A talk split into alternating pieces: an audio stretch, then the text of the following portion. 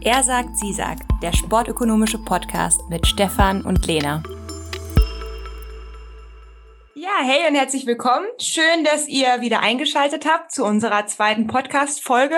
Und wenn es eure erste ist, dann danke, dass ihr überhaupt einschaltet oder dass ihr uns eine Chance gibt.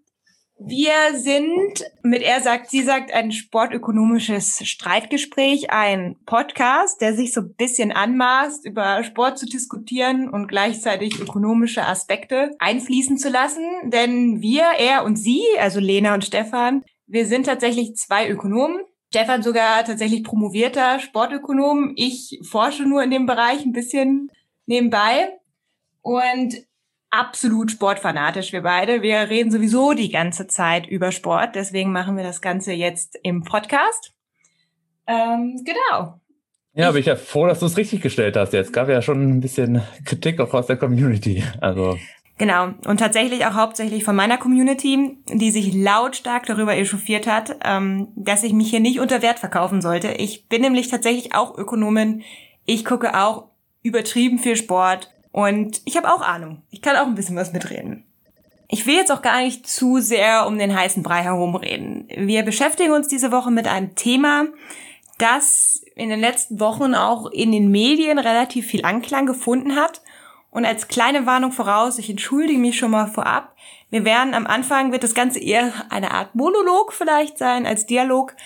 Aber ich hoffe, dass ihr trotzdem einen Mehrwert davon habt. Und keine Sorge, am Ende gibt es vielleicht sogar ein bisschen mehr Diskussion als letzte Woche. Nichtsdestotrotz fangen wir jetzt einfach mal mit unserer Folge an und am besten erklärt Stefan uns einfach mal, worum es in dieser Folge geht und was die Diskussion in den Medien ist momentan. Ja, auch herzlich willkommen von meiner Seite zur heutigen äh, Sendung.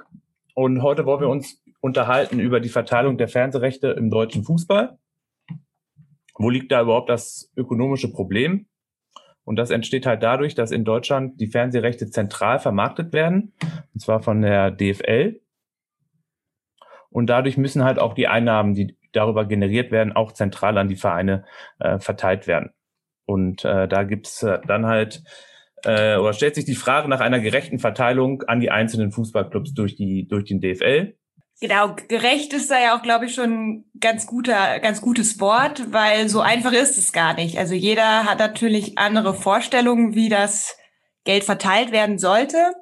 Ja, genau. Das sieht man ja auch, dass momentan schon einige irgendwie Interessengruppen innerhalb der Bundesliga sich zusammengefunden haben und halt höhere Einnahmen irgendwie für sich beanspruchen oder für eine höhere Partizipation ähm, an den Einnahmen, die vom DFL generiert werden. Genau, ich glaube, man kann sich auch vorstellen, wer auf beiden Seiten steht. Also da muss man, glaube ich, noch nicht mal viel drüber reden. Als, als, oder als großes Argument wird zum Beispiel immer genutzt, dass im, ich glaube, ich hatte die Zahlen nachgeguckt für das Jahr 1920. Da hat der erste FC Bayern, äh, hat 113 Millionen Euro aus den Fernsehgeldern bekommen und der kleine und das kleine Paderborn ungefähr 30 Millionen Euro. Das ist ja schon ein relativ großer Unterschied. Tatsächlich, wenn man das sich im Verhältnis anguckt, liegen wir da bei 1 zu 4 grob. Und als Vergleich wird immer gerne die englische Liga herangezogen. Und wenn wir uns das da angucken, da kriegt Liverpool deutlich mehr, auch deutlich mehr als Bayern mit 175 Millionen.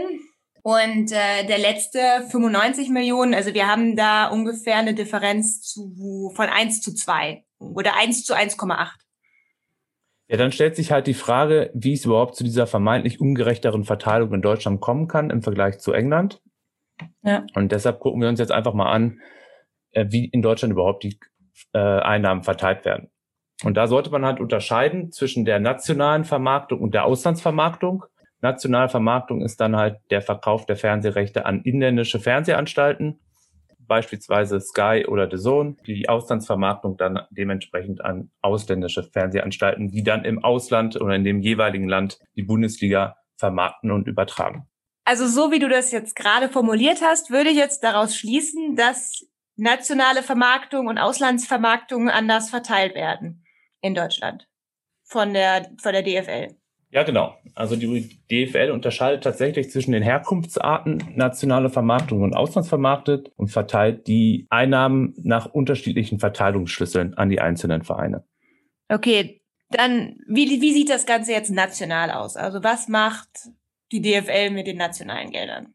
Also bei der nationalen Vermarktung werden circa 93 Prozent nach einer imaginären Fünfjahrestabelle äh, verteilt. Wobei diese Fünfjahrestabelle folgendermaßen entsteht. Man guckt sich alle Platzierungen aller Mannschaften der Bundesliga in den letzten fünf Jahren an und gewichtet die letzte Saison mit dem Faktor 5, die vorletzte Saison mit dem Faktor 4 und immer so weiter und hat dann eine neue Tabelle aller Bundesligamannschaften. Darüber werden halt 93 Prozent der Einnahmen über anhand dieser neuen Fünfjahrestabelle verteilt. Dann gibt es eine ähnliche Tabelle, über die fünf Jahre, äh, über fünf Prozent der Einnahmen verteilt wird. Die guckt sich nicht die letzten fünf Jahre an, sondern die letzten 20 und nennt sich deshalb auch so sportliche Nachhaltigkeit. Und zwei Prozent der Fernseheinnahmen aus der nationalen Vermarktung werden anhand eines äh, Schlüssels verteilt, wie viele Einsatzminuten U23-Spieler in den jeweiligen Mannschaften haben um das zu honorieren, dass eventuelle Teams mehr auf Nachwuchs setzen.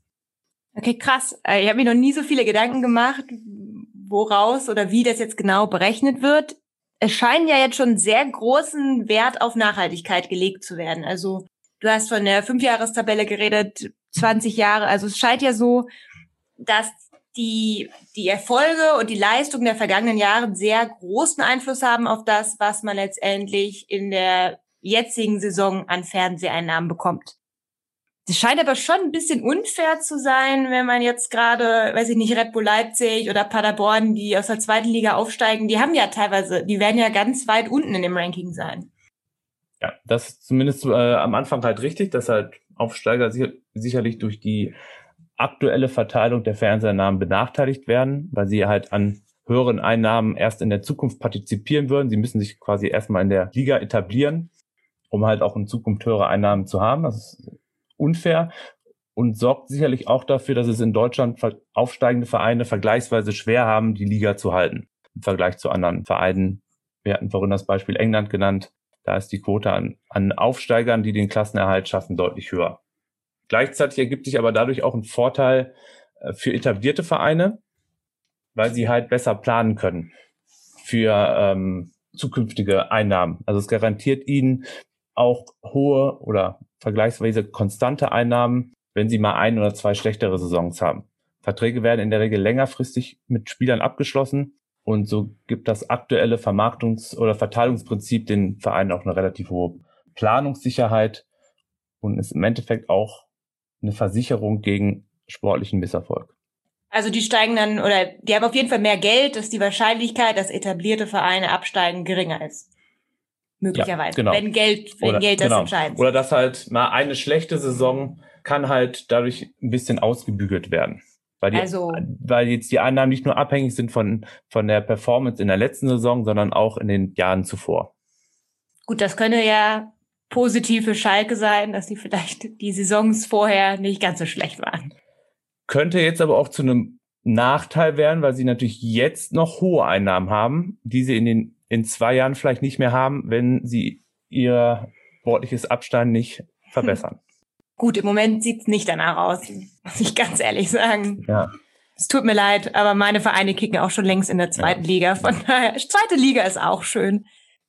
Genau, der andere Punkt, der mir noch aufgefallen ist, und ich glaube, der wird halt auch gerne immer wieder in den, äh, in den Zeitungsartikeln genannt, ist dass es ja schon sehr wirkt, als ob alles irgendwie immer leistungsabhängig ist. Also du hattest von 93 Prozent von dieser Fünfjahrestabelle geredet, selbst, selbst diese anderen fünf Prozent der Nachhaltigkeit werden ja auch aufgrund einer, einer Tabelle berechnet und dann wird ein Ranking gebaut und theoretisch würde ich jetzt sagen, Bayern ist wahrscheinlich immer oben, beispielsweise.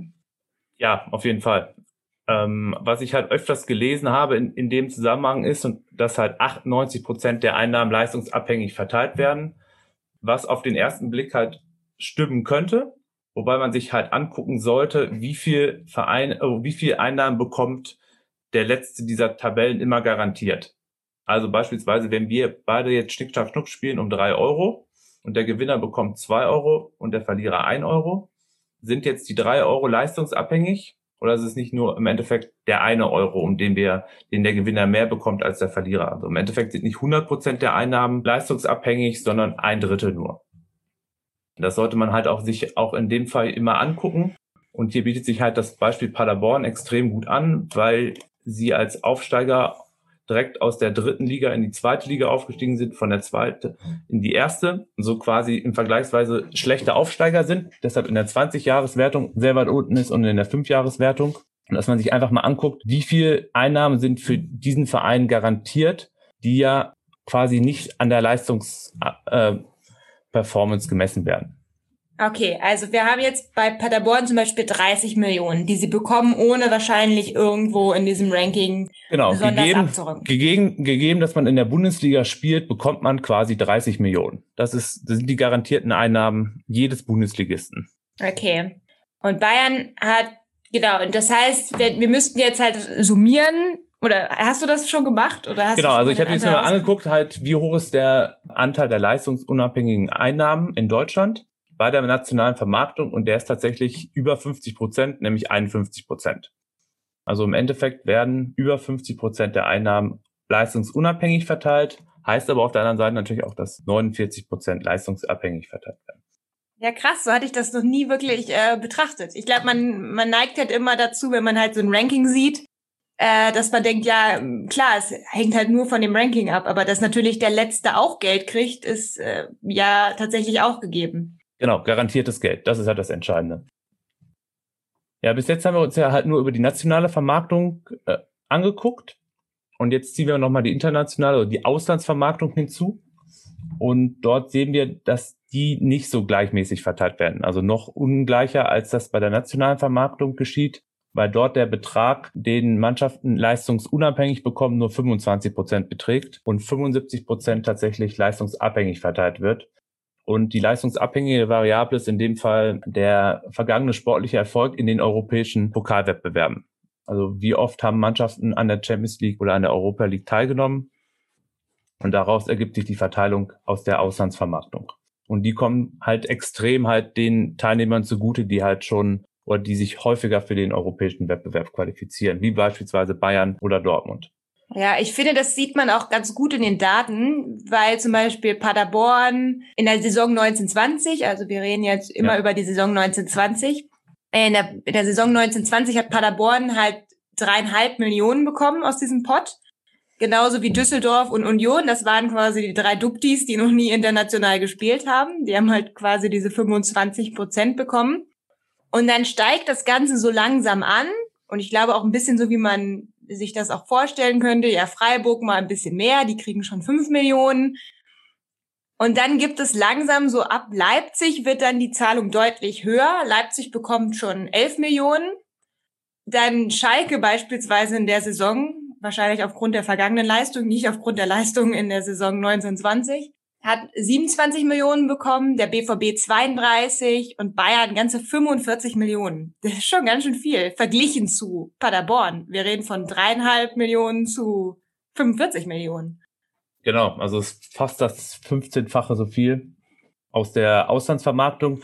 Und das hat natürlich auch Implikationen jetzt, wenn wir uns die gesamten Einnahmen aus den Fernsehrechten angucken, wo man jetzt einfach die, und das sollte man halt auch machen, die nationale Vermarktung und die Auslandsvermarktung addiert. Und dort sehen wir halt, dass dann halt nicht mehr 51 Prozent der Einnahmen leistungsunabhängig verteilt werden, sondern nur noch 45 Prozent.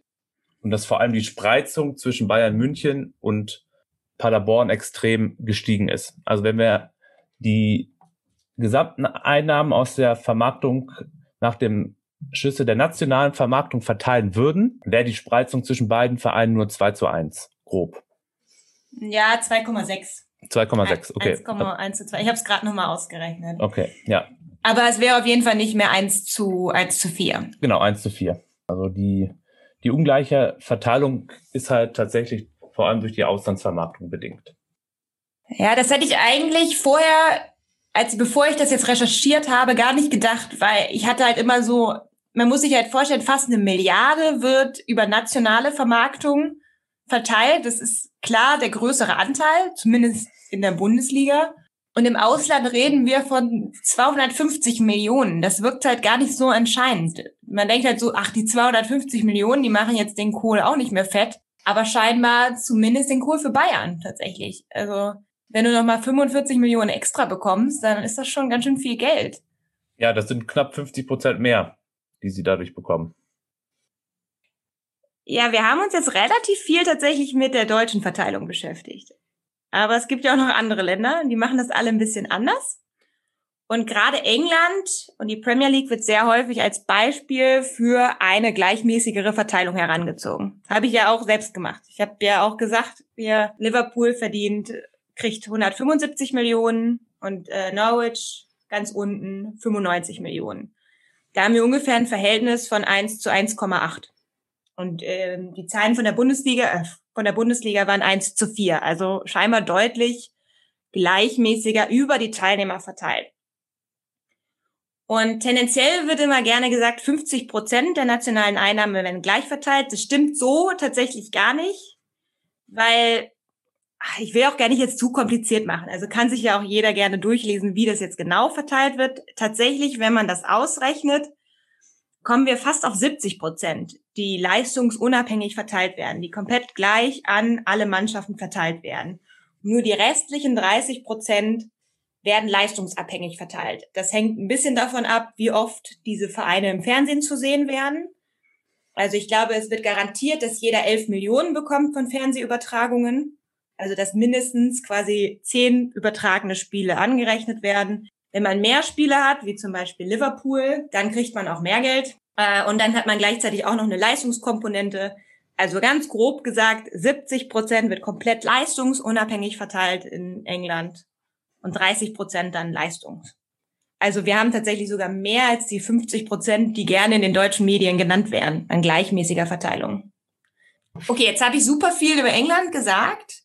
Es gibt ja aber auch noch andere Ligen, nämlich zum Beispiel die spanische Liga. Die wird ja auch ist eine relativ erfolgreiche Liga, wird aber nicht häufig als Beispiel für gleichmäßige Verteilung genommen. Vielleicht kannst du ein bisschen was dazu sagen, Stefan?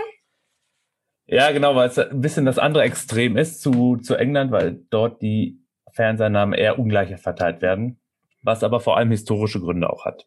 Weil bis dort, bis 2015 wurden in Spanien die Fernsehrechte nicht zentral von, von der Liga vermarktet, wie es in England oder Deutschland auch praktiziert wird, sondern von jedem Club einzeln.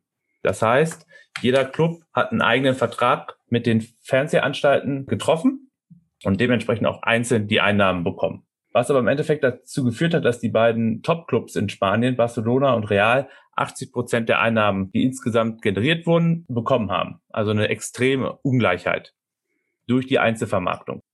Ist es denn jetzt durch die Zentralvermarktung besser geworden? Ähm, ein bisschen zumindest. Aber damit man natürlich ähm, Real und Barcelona zu dieser Zentralvermarktung bewegen konnte, muss man natürlich auch Angebote ja. an die schaffen. Und das Angebot war im Endeffekt zu sagen, pass auf, ihr beiden sollten nicht schlechter gestellt werden durch die Zentralvermarktung, verglichen zur Einzelvermarktung, sondern ihr bekommt quasi den gleichen Batzen an Geld vorher. Ja. Den Vorteil, den jetzt aber die kleinen Vereine bekommen haben, ist, dass man sich halt quasi als Liga zusammengeschlossen hat und als Monopolist äh, am, am Markt auftritt und im Endeffekt höhere Einnahmen komplett generieren kann. Also der Kuchen an Fernseheinnahmen und der Kuchen an Einnahmen ist größer geworden und dementsprechend partizipieren jetzt die kleineren Vereine auch in höherem Maßen im Vergleich zur Einzelvermarktung.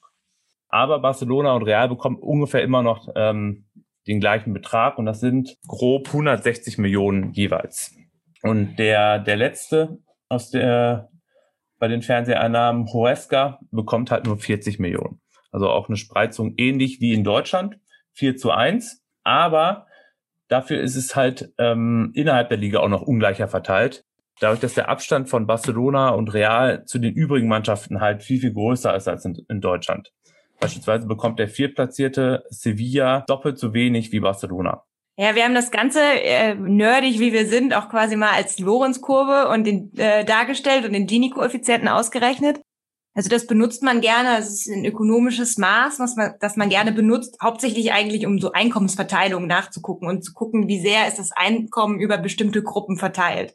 Und wir haben uns jetzt einfach mal angeguckt, wie, wie gleichmäßig sind denn die Fernseheinnahmen über die einzelnen Vereine verteilt. Und da sieht man tatsächlich, dass England relativ äh, gleichmäßig verteilt ist. Also da haben wir einen Gini-Koeffizienten von äh, 0,09, also 0,1 ungefähr. Und vergleichsweise 0 ist das Beste und 1 wäre so das Schlechteste. Also es, es, es schwankt halt quasi immer zwischen diesem Bereich 0 und 1. Und England hat halt, wie gesagt, 0,1. Deutschland dann mit, also ohne Auslandsvermarktung 0,16, mit Auslandsvermarktung 0,22 und Spanien 0,25. Also man sieht quasi das, was wir auch in den Zahlen vorher schon gesehen haben, dass Deutschland wahrscheinlich irgendwo so in der Mitte ist. Wir haben das Ganze auch mal mit Italien gemacht. Wir sind ungefähr ähnlich wie Italien. Von daher, da ist jetzt nicht so der große Unterschied. Aber wenn man sich die Lorenz-Kurve ansieht, anguckt, dann sieht man auch gerade in Spanien, dass da so eine ganz starke Ausprägung oben, so eine bauchige Ausprägung ist. Also genau das, was du auch gesagt hast, dass eins und zwei und meinetwegen drei auch noch sehr viel bekommen und dass dann schon ein relativ großer Absturz ist tatsächlich. So, Lena, jetzt genug über langweilige Ungleichheitsmaße. Äh, wir müssen nämlich dringend noch über eine andere Säule reden, die wir bis jetzt noch außer Acht gelassen haben. Und zwar die Einnahmen aus internationalen Wettbewerben, sprich der Champions League und der Euro League, weil dort nämlich die Vereine halt auch noch hohe Einnahmen bekommen durch die UEFA. Also die UEFA verteilt, äh, vermarktet halt auch ihre Fernsehrechte für die beiden Wettbewerbe zentral und bekommt dort ungefähr zwei Milliarden Euro nochmal Geld, das sie halt auch an die Vereine ausschüttet. Und zwar gibt es dort auch leistungsabhängige Prämien, wie eine Siegprämie oder ein Unentschieden in der Gruppenphase oder für das Erreichen des Achtelfinals, Viertelfinal und so weiter. Und aber auch leistungsunabhängige Prämien, quasi eine Art Startprämien, dass man sich für die Champions League qualifiziert hat. Und alleine die beträgt 15 Millionen Euro. Also das ist auch schon mal ein relativ hoher Batzen. Und dazu kommt halt auch noch, dass ein deutscher Teilnehmer zusätzlich auch nochmal 5 Millionen Euro bekommt aus, aus dem Marktpool, der halt nochmal berücksichtigt, dass in Deutschland die Nachfrage nach Spielen halt höher ist als in, als in anderen Ländern. Ja. So, das bedeutet, dass jeder Teilnehmer aus Deutschland der Champions League halt auch nochmal 20 Millionen extra bekommt. Okay, wie, wie sieht es denn jetzt zum Beispiel aus letzte Saison? Nehmen wir einfach mal Leverkusen und Bayern München. Das ist ja eigentlich ein ganz gutes Beispiel, oder? Bayern ja, kann man, kann man, glaube ich, ganz gut nehmen, weil Leverkusen hatte sich halt für die, für die Gruppenphase qualifiziert, ist dort aber auch ausgeschieden und hat trotzdem, obwohl sie jetzt keine sehr erfolgreiche Champions League-Saison gespielt haben, dort 40 Millionen Euro eingenommen. Und das andere Beispiel natürlich jetzt ähm, des erfolgreichsten Vereins überhaupt, also weil sie halt den Titel geholt haben dort, die haben halt 130 Millionen Euro dort von der UEFA noch bekommen. Wobei natürlich dort extrem leistungsabhängige Prämien bei sind. Und was man jetzt da ja auch noch berücksichtigen muss, dass wahrscheinlich Bayern München, also die machen natürlich nicht, das sind jetzt die Sachen, oder das ist jetzt das Geld, das sie von der UEFA bekommen. Die Bayern machen natürlich auch noch zusätzliches Geld durch die Champions League. Das muss man natürlich ja, auch noch berücksichtigen. Klar, erhöhen den Bekanntheitsgrad des Vereins, haben halt mehr Spiele oder mehr Heimspiele, wodurch sie halt auch nochmal Ticketeinnahmen bekommen. Es sei denn, man befindet sich in einer Pandemie. Aber das sind natürlich die Einnahmen aus der Champions League sind deutlich höher noch als diese 130 Millionen, die sie bekommen haben, oder die 40 Millionen, die Leverkusen bekommen hat. Und vielleicht nochmal ganz kurz im Vergleich dazu die Einnahmen aus der Euroleague. Dort bekommt man eine Startprämie von ungefähr drei Millionen Euro und zusätzliche Einnahmen, wenn man halt noch die verschiedenen Runden übersteht. Aber dort kann man halt deutlich weniger Geld bekommen durch die UEFA. Also der, die Champions League ist die deutlich wichtigere, der deutlich wichtigere Wettbewerb. Ja, ich glaube, wir haben das so ein bisschen hochgerechnet, weil ich da tatsächlich nicht so viele Daten gefunden habe, wie viel von der UEFA aus dem Marktpool verteilt werden. Ich habe das so ein bisschen hochgerechnet und habe jetzt mal geschätzt, sind wahrscheinlich so zwei Millionen. Grob ungefähr. Was dazu führen würde, dass die Minimalzahlung fünf Millionen Euro ist für die Teilnahme an der Europa League. Okay. Verglichen halt zu 20 Millionen in der Champions League. Ja. Das sind alles sehr vage also Berechnungen. Also wahrscheinlich mindestens fünf Millionen kriegst du, um dich für die Europa League zu qualifizieren. Was natürlich ein enormer Faktor ist, wenn du weißt, okay, ich bin kurz davor, mich für die Europa League zu qualifizieren, dann weißt du ja quasi, okay, ich krieg halt, halt quasi nicht nur mehr TV-Einnahmen vielleicht, sondern ich krieg halt auch Europa League. Ja, auf jeden Fall. Ja, jetzt haben wir halt super lange über erstmal ganz viel Krimskrams geredet, wie woraus bestehen eigentlich die TV-Einnahmen, wer kriegt was, etc. So ein bisschen über die Status quo. Wie sieht's eigentlich aus?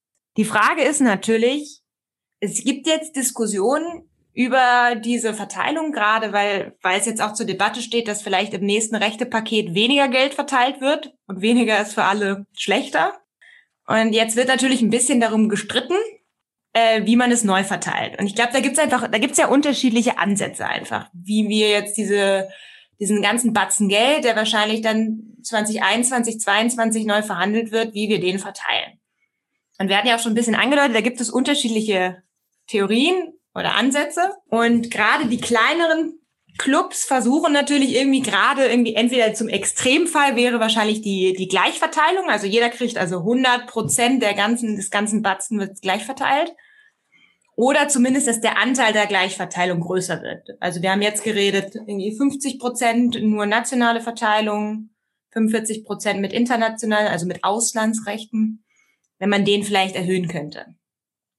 Ja, genau. Also das Argument der Vereine ist ja auch oft, oder der, der etwas schwächeren oder wirtschaftlich schwächeren, dass sie sagen halt, dass eine Gleichverteilung der Fernseheinnahmen dazu führen würde, dass auch die sportliche Ausgeglichenheit wieder größer werden würde. Man erkennt ja schon irgendwie auch in der Bundesliga, dass es ist in der, auch auf der sportlichen Ebene es ungleicher geworden ist und dass die Bundesliga halt spannender werden könnte dadurch, dass halt auch die Einnahmen wieder gleicher verteilt werden. Also weil natürlich eine wirtschaftliche Ungleichheit immer zu sportlicher Ungleichheit führt und dass man diesen Trend dadurch ein bisschen stoppen könnte. Ja. Ja, ich glaube, das macht halt schon soweit Sinn. Also ich finde, es ist schon sehr ungleich verteilt. Ich habe mir das Ganze mal so ein bisschen überschlagen äh, mit meinem mit meiner kleinen Excel-Tabelle und ähm, wir haben halt ungefähr jetzt für die Saison 1920. Das ist natürlich jetzt alles ein bisschen kompliziert, weil manche Daten sind nicht verfügbar und manche habe ich jetzt so ein bisschen wieder erraten, wie das ungefähr auch bei der Europa League war. Aber ich habe ja die Daten, wie viel, wie viel Geld verteilt wurde in der Saison 1920 das sind die geplanten Daten. Natürlich sind die wahrscheinlich ein bisschen weniger geworden aufgrund von Corona, aber das ignoriere ich einfach. Wenn wir geplant haben, dann wäre das wahrscheinlich. Ich nehme jetzt immer nur die geplanten Daten. Und gleichzeitig habe ich halt auch nicht alle Umsätze. Und wahrscheinlich waren die Umsätze auch ein bisschen niedriger in der Saison 1920 als erwartet wegen Corona. Deswegen habe ich jetzt einfach als halber einfach mal die Umsätze des Jahr davor genommen. Ich glaube, das macht jetzt gar nicht so einen großen Unterschied. Ja, ich glaube, das kannst du gut machen. Ähm, und ich habe jetzt einfach mal berechnet, äh, wie viel Anteil tatsächlich die TV-Einnahmen am Umsatz haben. Was glaubst du ungefähr, Stefan? Was meinst du, wie viel, wie viel Ansatz zum Beispiel der Anteil der TV-Einnahmen bei Bayern? Ungefähr. Der nationalen? Nee, der gesamten. Mit Auslandsvermarktung oder mit internationaler? Mit mit Auslandsvermarktung. Also überleg dir ja. einfach mal, du weißt ja die Zahl noch, 113 ja. Millionen bekommt Bayern. Was, was meinst du denn, was die... 14 Prozent, 15 Prozent. Ja, bist du tatsächlich gar nicht so falsch. Ja. Das stimmt tatsächlich. Ähm, ja, also ungefähr hatten die einen Umsatz von 750 Millionen. Das ist auch schon ganz schön viel. Und ähm, tatsächlich 15 Prozent passt ungefähr. Wenn man sich dann jetzt vergleichbar dazu mal weiter unten anguckt, also ich glaube, ähm, alle anderen Vereine, selbst der BVB ist bei 20 Prozent und dann steigt das natürlich. Die einzigen Ausnahmen sind so ein bisschen Frankfurt und Gladbach, äh, Frankfurt und Leipzig. Die haben 25 Prozent ist der Anteil der TV-Einnahmen am Umsatz. Und gerade bei den kleineren Vereinen, bei Augsburg ist relativ hoch, 56 Prozent tatsächlich. Bremen ist auch noch relativ wenig, 30 Prozent, aber unten weiter die Vereine haben alle ungefähr 50 Prozent, 45 Prozent, 50 Prozent macht der Anteil der TV-Einnahmen momentan am Umsatz aus. Das ist, glaube ich, auch das, was man ein bisschen erwartet. Genau. Das ist auch ein bisschen das Argument von denen halt, dass sie natürlich mehr davon profitieren würden, wenn sie mehr bekommen würde, weil der, Eff der Effekt durch den Rückgang beim FC Bayern oder bei Dortmund halt vergleichsweise klein wäre.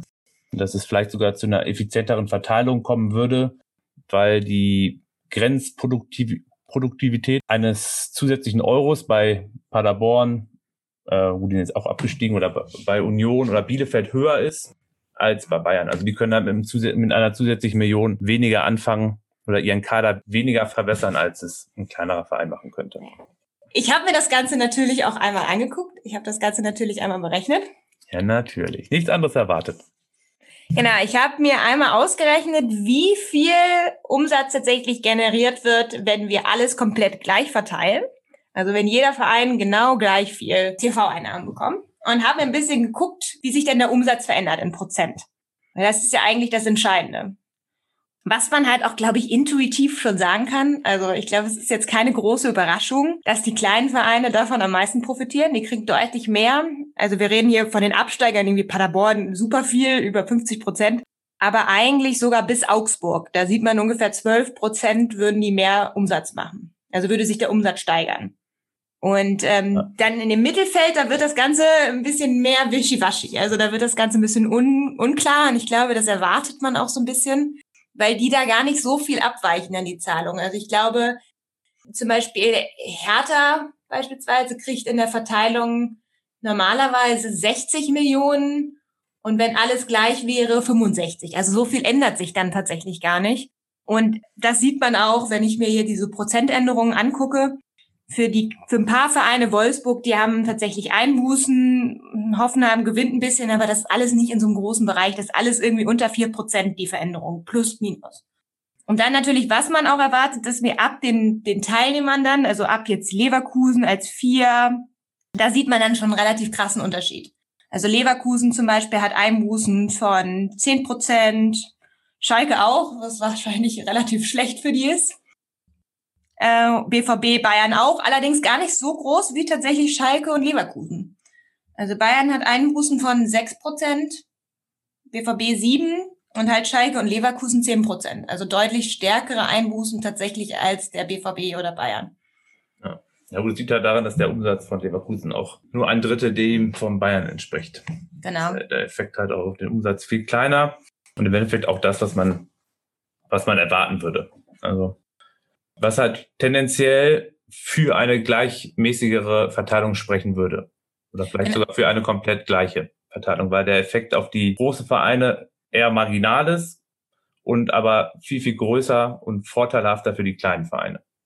Ja, wobei, wenn ich mir das jetzt gerade so angucke, dann wirkt das eigentlich, dass eine Gleichverteilung also an der Spitze wird sich ja überhaupt nichts ändern. Also wir werden weiterhin Bayern ganz oben sehen. Vor allem, wenn man sich diesen Umsatzbatzen anguckt mit 750 Millionen. Ich sehe jetzt auch nicht, dass sich da groß was ändert. Nein, das, das, das ist, glaube ich, auch gar nicht das Argument. Das Argument ist ja auch eher, dass man halt das insgesamt breiter hat und halt auch schon eine gleichmäßigere Verteilung ab Platz 4, 5 hat. Weil dadurch kann halt schon Bremen jetzt beispielsweise Wolfsburg angreifen. Finanziell gesehen. Ja, die Frage ist ja, ob denn eine ausgeglichenere Liga tatsächlich vorteilhaft wäre. Also die Argumentation ist ja häufig, eine ausgeglichenere Liga könnte ja sogar dazu führen, dass das Interesse an der Liga allgemein steigt. Also die Bundesliga wirkt ja schon super langweilig. Also Bayern gewinnt und der Rest ist scheiße ungefähr. Ja, nee, so schlecht ist eigentlich sieht doch die Bundesliga momentan ganz gut auch im internationalen Wettbewerb. Leipzig im Halbfinale, Gladbach spielt auch momentan eine ganz gute Rolle. Aber ich weiß, was du meinst. Und ähm, das ist halt schon irgendwie auch eine Frage, die sich halt auch viele Ökonomen schon gestellt haben. Ob es einen Effekt von einer Ausgeglichenheit eines Matches oder Ausgeglichenheit einer Liga auf die Nachfrage gibt. Und ähm, da hat man bis jetzt leider empirisch kaum Ergebnisse gefunden, was auch daran liegt, dass es halt extrem schwierig ist, irgendwie zu messen. Also erstmal, wie, wie misst man Nachfrage? Was viele Studien jetzt dort auch gemacht haben, dass sie sich die Nachfrage nach Tickets angeguckt haben. Was man natürlich jetzt aber jetzt in unserem Kontext anders sehen müsste, weil wir natürlich die Nachfrage nach Fernsehrechten uns angucken können. Und ich mir nicht sicher bin, ob wir uns da auch das Gleiche gut angucken. Weil ich glaube, die Nachfrage nach Fernsehrechten oder nach, nach Fernsehkonsum ist eine andere als nach einem Stadionbesuch. Also das kann man nicht gleichsetzen und da muss man halt aufpassen, dass man da nicht Äpfel mit Birnen so ein bisschen vergleicht. Und es ist halt irgendwie auch schwierig zu messen, Unterschiede in der Competitive Balance. Also Competitive Balance ist so ein bisschen das Maß einer, der Ausgeglichenheit einer Liga. Und dass man da halt verschiedene Zustände bekommt. Im Endeffekt müsste man sich ja jetzt angucken, wie sind die Fernsehrechte äh, oder wie ist die Nachfrage nach Fernsehen, Konsum der heutigen Bundesliga verglichen mit einer imaginären Bundesliga, wo alle Mannschaften über die gleichen finanziellen Ressourcen verfügen würden. So, das kriegen wir einfach nicht hin, weil wir die Daten dafür einfach nicht haben. Also das, es gibt kein Experiment, kein natürliches Experiment, was das irgendwie zeigen würde. Und deshalb sind da sicherlich empirische Studien auch schwierig durchzuführen. Ja, ich glaube, die Problematik ist eigentlich, und ich glaube, da kann eigentlich auch niemand wirklich groß widersprechen. So wie es gerade ist, ist halt jetzt nicht unbedingt optimal. Also gerade die kleinen Vereine, also ich weiß. Das siehst du, das siehst du so. Ich bin mir da gar nicht so sicher. Also die, die Nachfrage nach, ähm, äh, nach Fernsehkonsum ist halt so groß wie noch nie im Endeffekt. Also die. Ja, aber es ist jetzt auch wieder brechen. gesunken. Ja, es könnte aber liegt auch an Corona, oder nicht? Ja gut, aber das rechte, das rechte Paket wurde jetzt für weniger Geld wieder verkauft. Das gleiche sehen wir auch in der Premier League. Gut, da ist halt immer noch sehr viel Geld, aber ja, es, also es, es kann sein. Also möchte ich jetzt auch nicht komplett widersprechen. Ich sehe es halt manchmal auch ein bisschen so, dass man halt, es geht ja nicht nur um die Meisterschaft bei der Bundesliga. Also die Leute gucken ja nicht nur, weil sie sich das Meisterschaftsrennen angucken wollen. Es gibt ja noch so gesehen andere Preise, die man gewinnen kann in der Bundesliga. Zum Beispiel die Teilnahme an der Champions League, Teilnahme an der Europa League, Klassenerhalt. Und die führen halt auch dazu, dass ähm, die ja. Leute sich äh, für Fußball interessieren und Fußball halt auch gucken.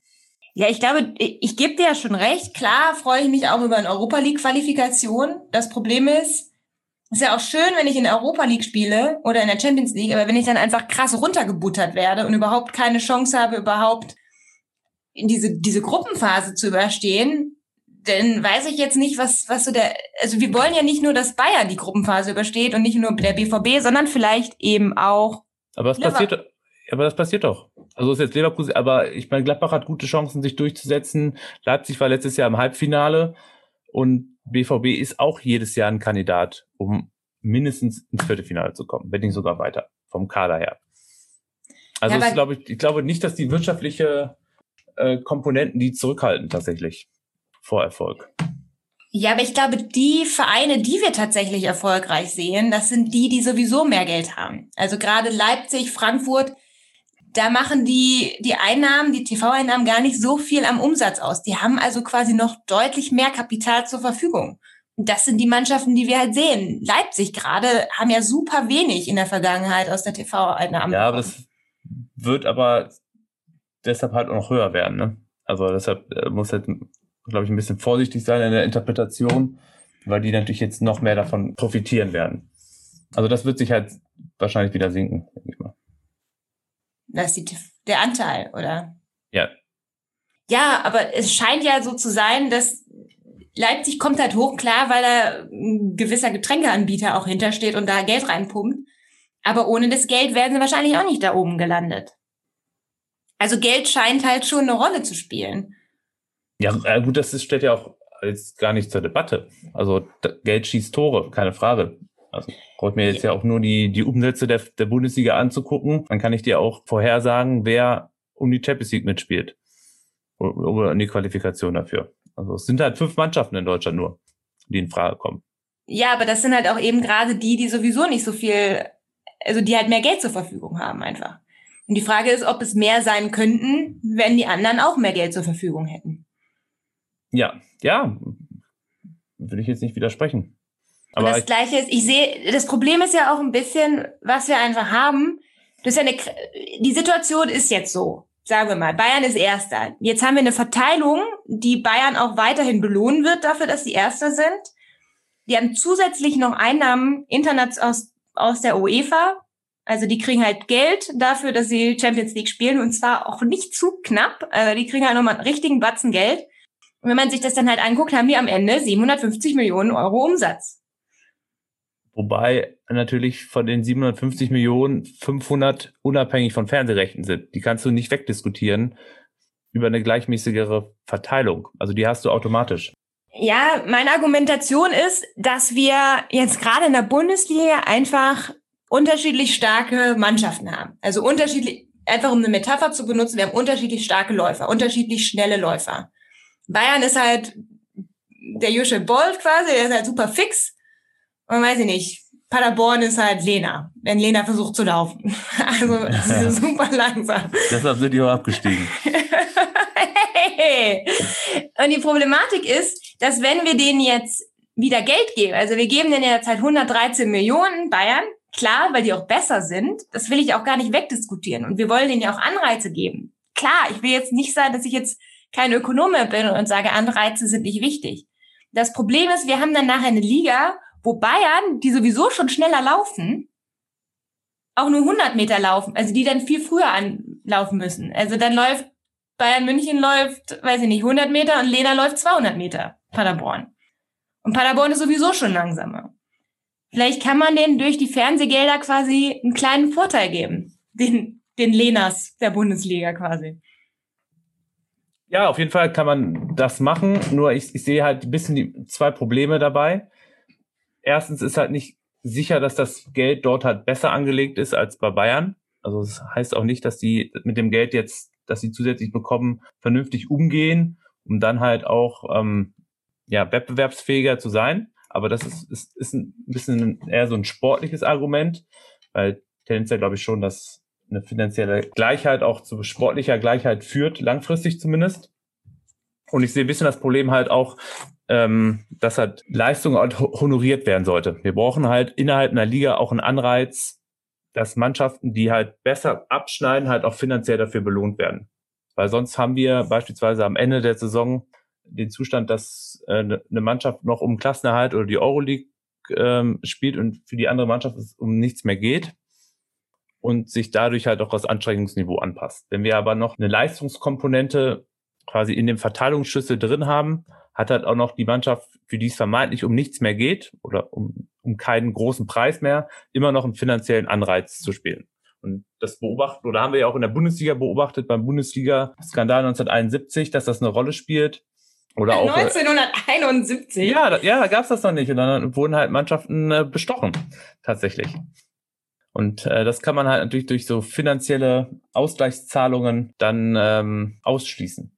Oder im, im Subo kennen wir es auch, dass halt durch fehlende Anreizfunktionen es zu Korruption kommen kann. Dass eine Mannschaft bereit ist, ähm, ein Spiel absichtlich zu verlieren oder das Anstrengungsniveau senkt. Also das ja. ist mir schon, ähm, schon wichtig, dass das halt so ausgestaltet ist. Ja, ich, ich kann ich kann die Argumentation ja nachvollziehen. Ich, ich gebe dir ja auch recht. Ich bin ja auch großer Fan von Anreiz. Ich glaube, dass Anreize tatsächlich eine Menge bewirken.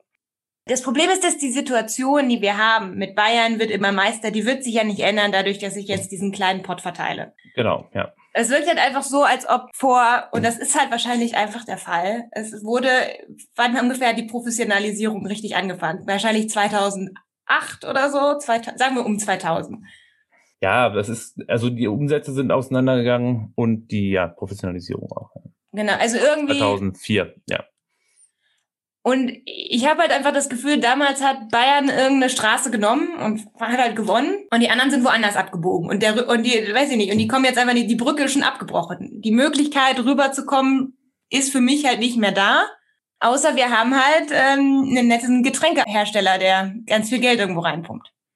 Genau, es ist schwierig, also es ist schwierig momentan Bayern oder auch den Dortmund halt wirtschaftlich irgendwie zu attackieren, ohne dass man Gelder von externen Investoren bekommt. Ja, das ist, das ist keine Frage. Aber ich meine, du sprichst da jetzt ein bisschen die, die Fahrtabhängigkeit an, dass halt quasi heutige Leistung eng verknüpft ist mit äh, Leistung in der Vergangenheit, dass Mannschaften davon immer noch profitieren.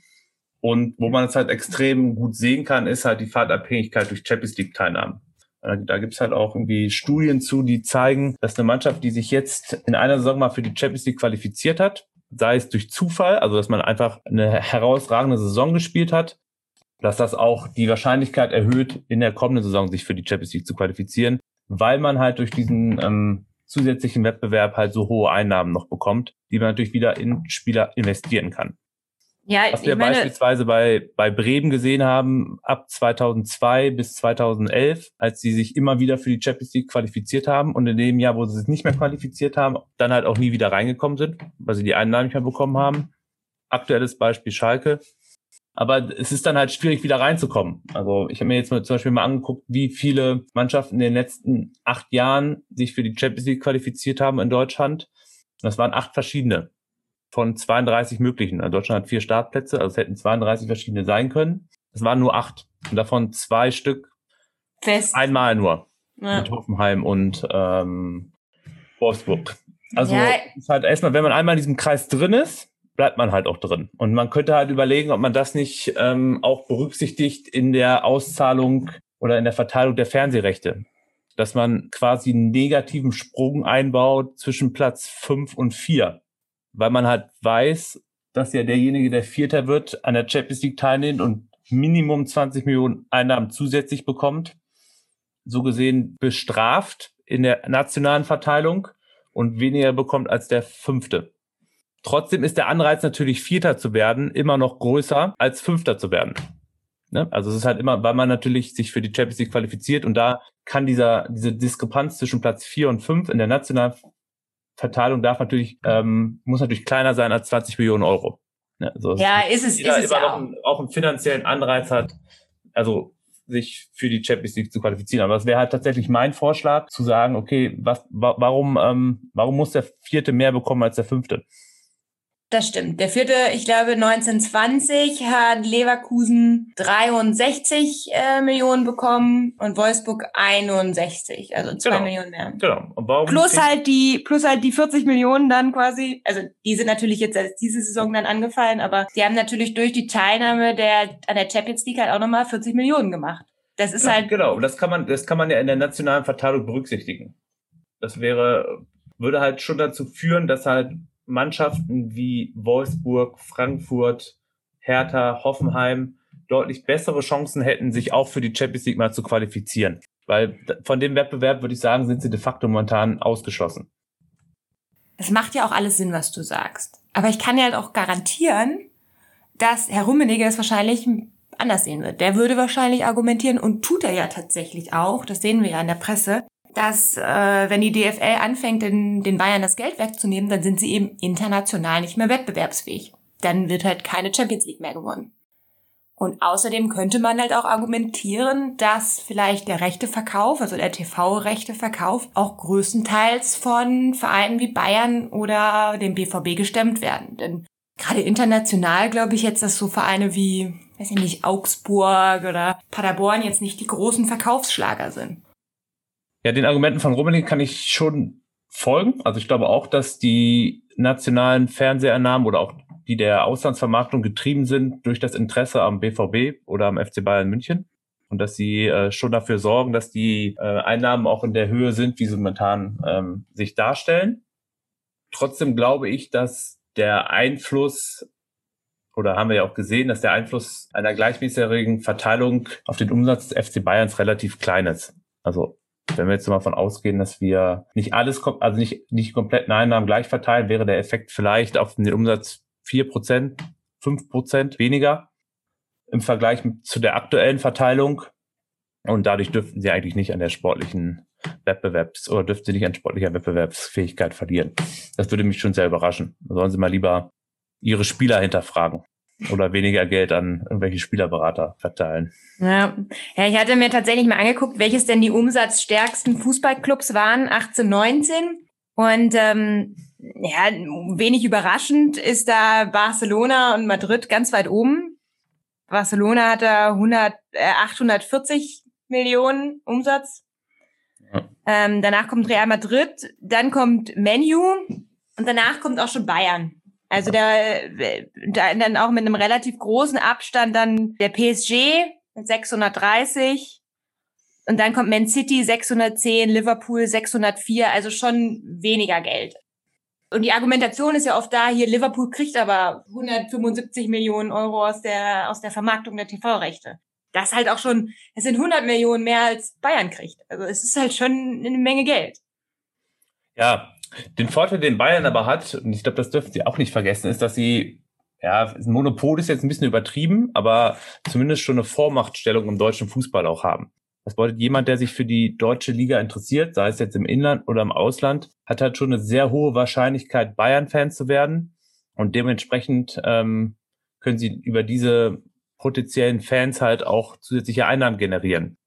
Wenn ich jetzt mir die Premier League angucke, da ist es halt nicht unbedingt gesagt, dass ich Fan direkt von, äh, von Liverpool bin, weil es dort halt noch ähm, mehr Vereine gibt, die miteinander konkurrieren und um, die auch um Fans konkurrieren.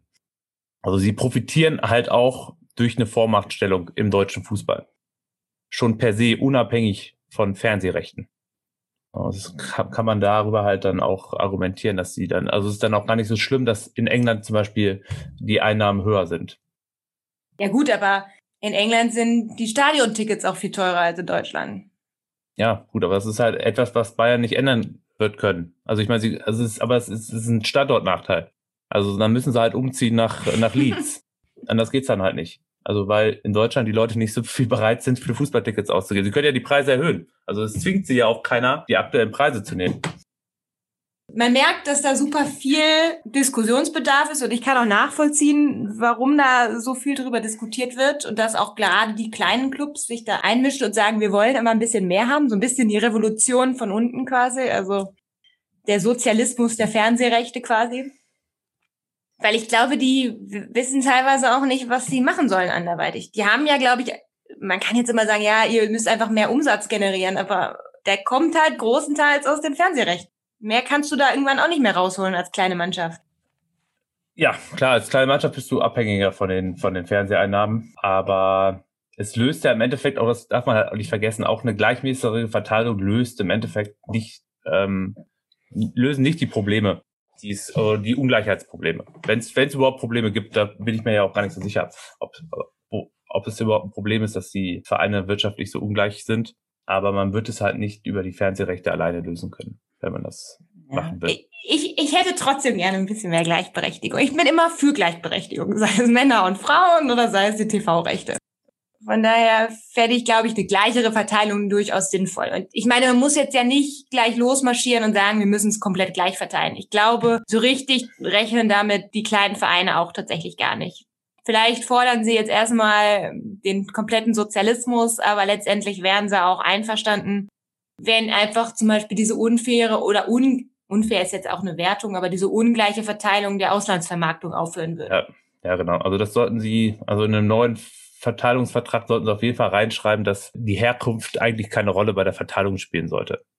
Ich finde nämlich bei der ganzen Recherche, die wir da jetzt für diese Podcast-Folge gemacht haben, mir war das nicht bewusst, dass die Auslandsvermarktung so ungleich verteilt ist. Und es gibt super wenig Quellen dazu, wie hoch die tatsächlich ist. Also ich habe teilweise für Saisons gar keine, keine Verteilung gefunden dies für dies gefunden habe, war 1920 mit eben 45 Millionen für Bayern und drei Millionen, dreieinhalb Millionen für Paderborn. Ich bezweifle, dass das in anderen Jahren so viel anders war.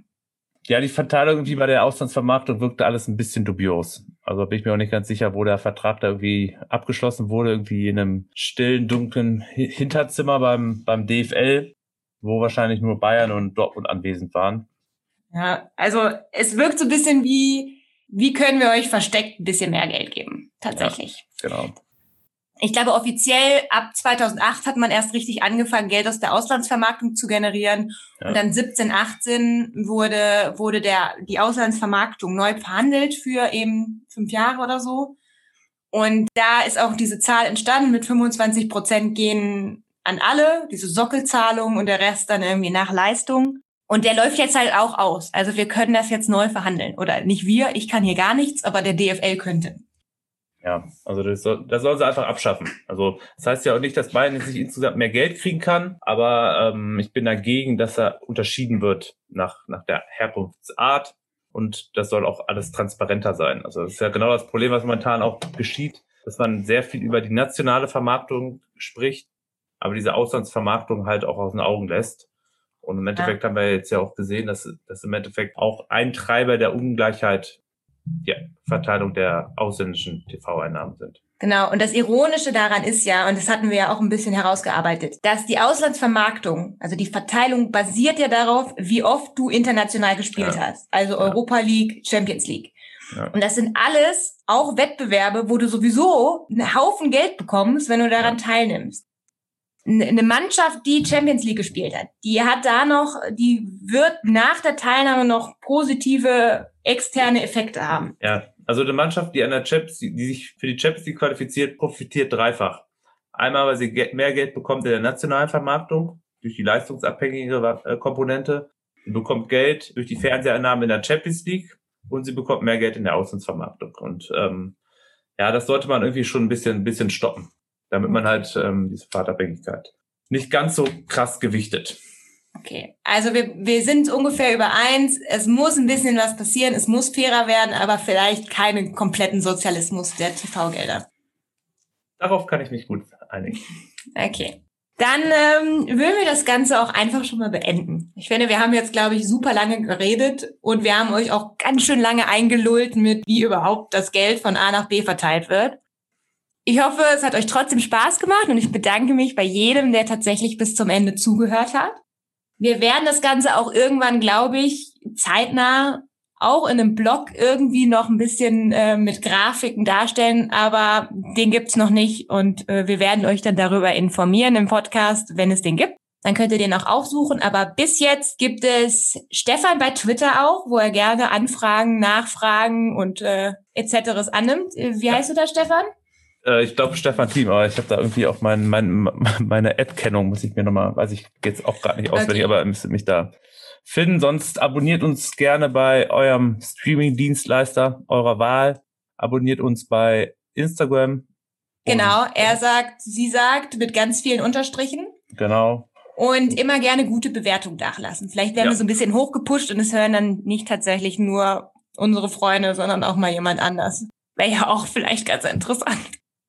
Dann bis zum nächsten Mal und bleibt gesund. Tschüss.